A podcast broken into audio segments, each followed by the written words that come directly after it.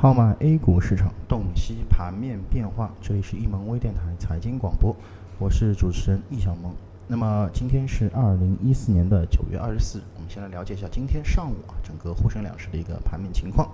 那么受到整个新股扎堆申购的这么一个影响啊，今日两市呢都是双双小幅低开。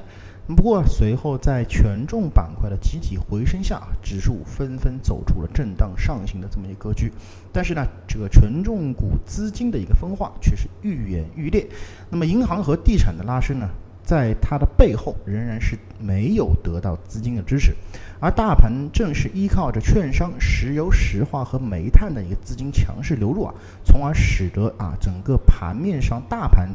资金是形成了一个净流入的状态，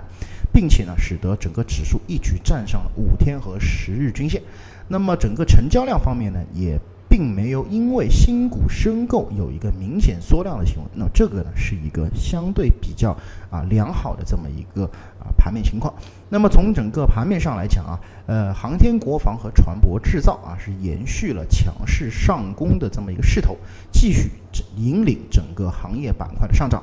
证券期货啊以及钢铁和有色呢，它们的涨幅呢也是相对比较靠前的。出现小幅下跌的这个行业呢，只有港口和旅游板块。概念方面，除了军工题材表现突出之外啊，像王亚伟概念、重庆自贸区等也是受到了大肆的这个操作。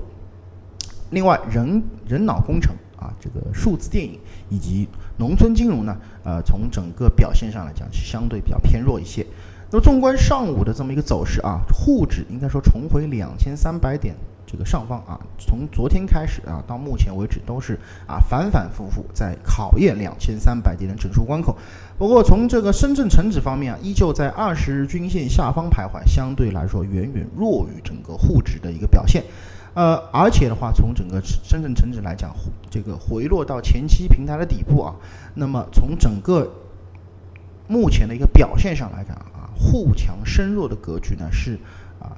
不利于整个市场啊稳健走高的，那么预计呢，从后市大盘继续这个震荡的概率呢是非常之大的。那么创业板短线有重拾啊这个升势的这么一个迹象，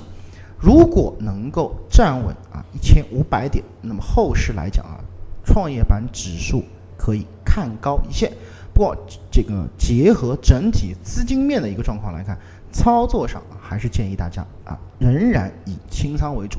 那么以上呢就是今天咱们上午的一个点评节目啊，咱们更多的交流与分享留到下午再见。